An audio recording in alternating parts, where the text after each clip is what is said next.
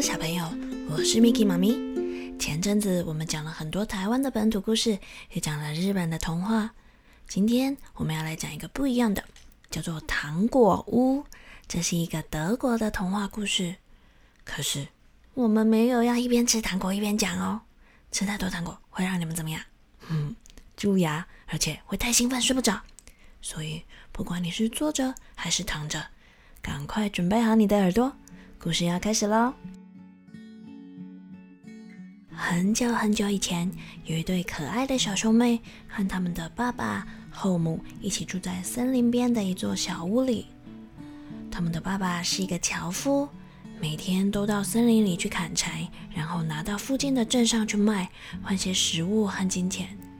可是这一年呐，到处都闹饥荒，大家都没有什么东西可以吃，所以。就算爸爸砍再多的柴，也换不到食物。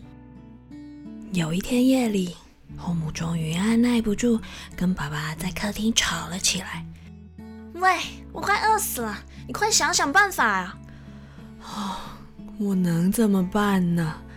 大家都没东西吃，到处都闹饥荒，我砍了柴也卖不了钱，买不了面包。”啊，哼。要不然明天，明天你去砍柴的时候，把他们也一起带去，就把他们两个趁机留在森林里了。这怎么可以？那可是我的孩子啊！把他们丢在森林里，不是要他们在森林里等死吗？不然你想怎么办？难不成要我们四个人都一起饿死吗？饿得睡不着的小熊妹趴在房门上听到了，妹妹这下子难过的哭了起来。哥哥，怎么办？妈妈，妈妈要把我们丢掉了。先别紧张，先别紧张，用用我们的头脑，哥哥一定会想出办法来的。我会想办法的。哥哥说完，便望向了窗外。还好这一天的月亮又大又圆，照得地上的石头闪闪发光。于是哥哥便趁着夜深，大家都睡着了之后，一个人偷偷来到了屋外，捡起那些闪闪发亮的石头，一颗一颗的，全都放进他裤子的口袋里，装的两个口袋都鼓鼓的、满满的。第二天天才微微亮，后母就很大声的把孩子们都给叫醒了：“起来，起来，快起来！”今天我们全都得到森林里去帮忙。于是这一家四口就开始往森林里面走去。聪明的哥哥故意走在队伍的最后面，静静的、悄悄的，没有让任何人发现。每隔一段距离，他就丢一颗口袋里的小石头在路上。就这样走着走着，他们来到森林里面的一块小空地。好啦，你们兄妹俩就在这待着吧。我跟你们的爸爸去砍柴，砍完柴之后再来带你们回家。后母说完，便和爸爸转身离开。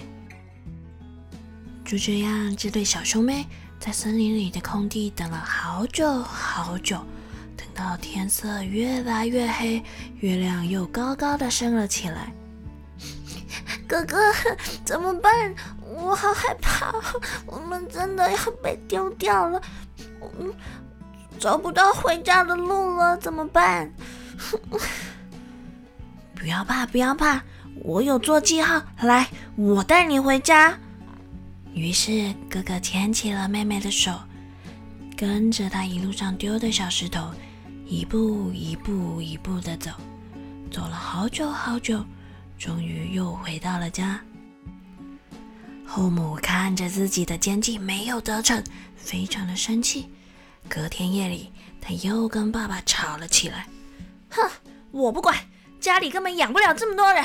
明天，明天你就把他们带去更远更深的森林里，我就不信他们还能找到路回来。勇敢的哥哥发现了后母的企图，便在心里盘算着，要等夜深了再到屋外去捡些小石头。可是这一次。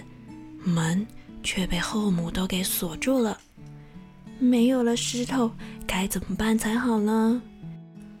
第二天一早，后母急急忙忙的把全家人叫醒，催促着大家往森林的深处走去。可是这次没有石头可以做记号了，哥哥只好把口袋里仅存的一点点面包撕成一小块一小块的，一样沿路丢在地上做记号。就这样，这对可怜的小兄妹又被丢在了森林里的空地。到了天黑的时候，他们的爸爸妈妈还是没有回来找他们，妹妹又担心的哭了起来。哥哥，我们现在要怎么办呢？这一次走了这么远，根本就不认得路。妹妹，不要害怕，我还是有做记号。等月亮升起来的时候，我们就可以看到我丢下去的面包屑了。到那个时候，我们应该就可以找到回家的路了。可是这一天夜里，当月亮升起的时候，他们却怎么也找不到掉在地上的面包屑，因为森林里的小鸟早就把面包屑给吃光了。哥哥，怎么办？没有面包屑，我们就找不到回家的路了。没关系，没关系，不要紧张，我们要动头脑想办法。那我牵着你，我们一起往前走，我们应该可以找到路的。于是哥哥紧紧地牵住了妹妹的手，在森林里一步一步慢慢地往前走。可是这个森林这么大又这么黑。只靠着一点月光，他们怎么可能找得到回家的路呢？所以啊，没多久，这对小兄妹就迷失了方向。不知道走了多久，过了多久，这对小兄妹是又累又渴，而且肚子好饿好饿。忽然，哥哥看到远方有一点点光亮，他赶紧告诉妹妹。妹妹，妹妹，你看前面，远远的地方有一点点亮亮的，说不定有住人哦。我们赶快过去看看，说不定可以找到一点点东西吃，找到地方休息一下。于是兄妹俩又打起精神，加快脚步，朝着那一点点的光亮前进。他们越走越快，到最后甚至跑了起来，终于来到了那一点光亮的地方。小朋友，你们知道这一点光亮是从哪里来的吗？嘿嘿，这是一间在月光下闪闪发光的房子哎！为什么会闪闪发光？因为它的屋顶啊是用一片又一片撒满糖霜的饼干盖起来的，而且它的墙壁居然是一条又一条的面包围出来的，窗户和门上面还有一颗又一颗漂亮五彩缤纷的糖果，哇！饿昏头的两兄妹立刻冲了过去，迫不及待地抓起墙壁上的面包和糖果，就开始吃了起来。哇，哥哥，这个面包好好吃哦，而且糖果也好甜好香哦，真是太棒了！正当这对小兄妹吃的正开心的时候，糖果屋的门突然打开了，走出了一个老婆婆，大声的问：“哎，是谁这么晚了还在偷吃我的房子啊？”老婆婆，不好意思啊，我跟我妹妹在森林里迷路了，刚好看到这边有食物，才不小心吃了起来。抱歉啊，原来这是您的房子啊！啊，可怜的孩子们，你们饿坏了吧？快进来，快进来，房子里还有更多好吃的东西。来来来，别害怕，都进来吧。老婆婆热情地招呼着他们进屋。到了屋子里面，老婆婆马上端出许多热腾腾的食物，然后还帮他们铺了很温暖的床。累坏的小熊妹吃饱喝足了之后，当然一下子就进入了甜蜜的梦乡。这时候，老婆婆才终于露出了她的真面目。她心里想：嘿嘿嘿嘿嘿嘿，又有两块甜美的肉到手了。原来这个老婆婆，她可是一个专门吃小孩的老巫婆哎！因为她年纪大了，眼睛不太好，看不清楚，所以她才盖了这间糖果屋，目的就是要引诱小朋友过来，让她可以轻松的把他们都吃掉。第二天，哥哥先醒了过来，发现，哎，自己怎么被关在笼子里了？他大声的喊：“放我出去！放我出去啊！谁把我关起来了？快放我出去！”妹妹就这样被哥哥吵醒了，她醒来以后，看到哥哥被关在笼子里面，冲到笼子旁边，大声哭了起来。这时候，他们两个才发现自己已经掉入老巫婆的陷阱里了。嘿嘿嘿嘿嘿嘿，你们逃不掉的！我老太婆好久没有吃这么香、这么嫩的小朋友了，哈哈，你们就委屈一点，让我老太婆好好补一补吧。哎，小妹妹，嘿嘿，你先去打盆水来。我们要先煮点好吃的东西给你哥哥吃，把他养胖了，越胖越好，这样才好吃。哈哈哈哈哈哈！老巫婆说完，便拿了一个水桶，要妹妹去装水，回来煮东西。害怕的妹妹一时半会也想不出什么办法来，只好遵从老巫婆的指示去打水煮东西。接下来的每一天呢，老巫婆都给哥哥许多许多的东西吃。到了晚上，她就会走到笼子边说：“哎，手伸出来，我摸摸看，胖了没有？”哥哥就会把他吃剩的骨头拿出来让老巫婆摸。老巫婆眼睛真的很不好，她根本就看不清楚，所以她一直以为她摸的那根骨头就是哥哥的手指头。她心里想：“哎。”奇怪了，怎么吃了这么久还是这么瘦啊？于是老巫婆就骂妹妹：“快快多煮些东西给你哥哥吃！你看怎么吃了这么多，他还这么瘦啊？”就这样过了好一阵子，老巫婆越来越不耐烦。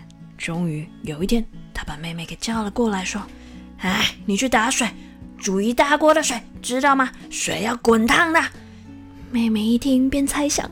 老巫婆肯定要吃哥哥了，她害怕的跑到哥哥的笼子前面哭了起来。